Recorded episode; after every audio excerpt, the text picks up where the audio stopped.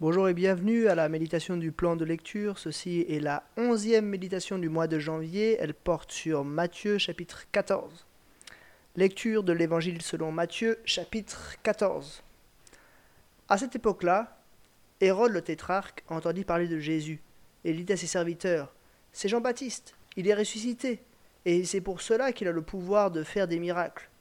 En effet, Hérode avait fait arrêter Jean il avait enchaîné et mis en prison à cause d'Hérodiade, la femme de son frère Philippe. Car Jean lui disait Il n'était pas permis de l'avoir pour femme. Il voulait la faire mourir, il voulait le faire mourir, mais il redoutait les réactions de la foule parce qu'elle considérait Jean comme un prophète. Or, lorsqu'on célébrait l'anniversaire d'Hérode, la fille d'Hérodiade dansa au milieu des invités et plut à Hérode, de sorte qu'il promit avec serment de lui donner ce qu'elle demanderait. À l'instigation de sa mère, elle dit Donne-moi ici sur un plat la tête de Jean-Baptiste. Le roi fut attristé, mais à cause de ses serments et des invités, il ordonna de la lui donner. Il envoya décapiter Jean dans la prison. Sa tête fut apportée sur un plat et donnée à la jeune fille, qui l'apporta à sa mère. Les disciples de Jean vinrent prendre son corps et l'ensevelirent. Puis ils allèrent l'annoncer à Jésus. À cette nouvelle, Jésus partit de là dans une barque pour se retirer à l'écart dans un endroit désert. L'ayant appris, la foule sortit des villes et le suivit à pied. Quand Jésus sortit de la barque, il vit une grande foule et fut rempli de compassion pour elle. Et il guérit les malades. Le soir venu, les disciples s'approchèrent de lui et dirent Cet endroit est désert, et l'heure est déjà avancée. Renvoie la foule, afin qu'elle aille dans les villages pour s'acheter des vivres. Jésus leur répondit, Ils n'ont pas besoin de s'en aller, donnez-leur vous-même à manger. Mais ils lui dirent, Nous n'avons ici que cinq pains et deux poissons. Apportez-les-moi ici, leur dit Jésus. Il fit asseoir la foule sur l'herbe, prit les cinq pains et les deux poissons, leva les yeux vers le ciel et prononça la prière de bénédiction. Puis il rompit les pains et les donna aux disciples qui les distribuèrent à la foule. Tous mangèrent et furent rassasiés, et l'on emporta douze paniers pleins des morceaux qui restaient. Ceux qui avaient mangé étaient environ cinq mille hommes, sans compter les femmes et les enfants. Aussitôt après, Jésus obligea les disciples à monter dans la barque et à le précéder sur l'autre rive, pendant qu'il renverrait la foule. Quand il l'eut renvoyé, il monta sur la montagne pour prier à l'écart, et le soir venu, il était là, seul. La barque se trouvait déjà au milieu du lac, battue par les vagues, car le vent était contraire. À la fin de la nuit, Jésus alla vers eux en marchant sur le lac. Quand les disciples le virent marcher sur le lac, ils furent affolés et dirent C'est un fantôme Et dans leur frayeur, ils poussèrent des cris. Jésus leur dit aussitôt Rassurez-vous, c'est moi, n'ayez pas peur. Pierre lui répondit Seigneur, si c'est toi, ordonne que j'aille vers toi sur l'eau. Jésus lui dit Viens. Pierre sortit de la barque et marcha sur l'eau pour aller vers Jésus. Mais, voyant que le vent était fort, il eut peur, et comme il commença à s'enfoncer, il s'écria Seigneur, sauve-moi. Aussitôt Jésus tendit la main, l'empoigna et lui dit Homme de peu de foi, pourquoi as-tu douté? Ils montèrent dans la barque, et le vent tomba. Ceux qui étaient dans la barque vinrent se prosterner devant Jésus en disant Tu es vraiment le Fils de Dieu. Après avoir traversé le lac, ils arrivèrent dans la région de Génézareth. Les habitants de cet endroit reconnurent Jésus. Ils envoyèrent des messagers dans tous les environs et on lui amena tous les malades.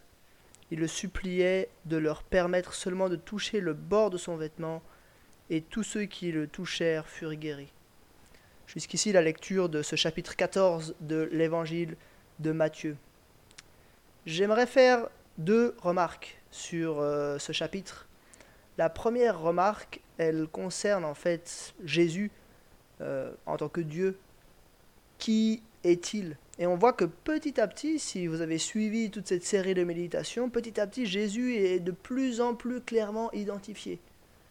Ici, il est clairement identifié par les disciples qui lui disent Tu es vraiment le Fils de Dieu, au verset 33.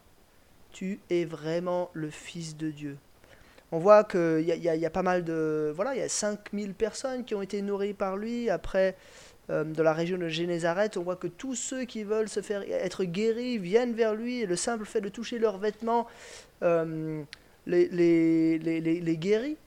Donc Jésus est clairement identifié comme Dieu. Il a été capable de créer, créer la nourriture. Il a, été capable de défier les éléments, de marcher sur une mer en furie. Mais en même temps, dans ce chapitre, dans ce même chapitre, on voit aussi euh, l'opposition face à Jésus qui euh, euh, s'amplifie. on voit Hérode, Hérode le tétrarque, qui identifie Jésus à Jean-Baptiste, qu'il a déjà fait exécuter dans des circonstances sordides. Et puis on voit que voilà, c'est l'opposition augmente, hein, parce que verset 13, à cette nouvelle, Jésus partit de là dans une barque pour se retirer à l'écart dans un endroit désert. Donc à la fois un enthousiasme toujours plus fort, des disciples qui, comprennent que Jésus est le Fils de Dieu, mais aussi une opposition toujours plus forte. Donc on apprend un petit peu de manière crescendo tout au long de, de, de l'évangile de Matthieu à, à identifier qui est Jésus. Et là, entre autres, on a deux grands miracles qui nous montrent que Jésus est Dieu. Ça, c'était pour la première remarque.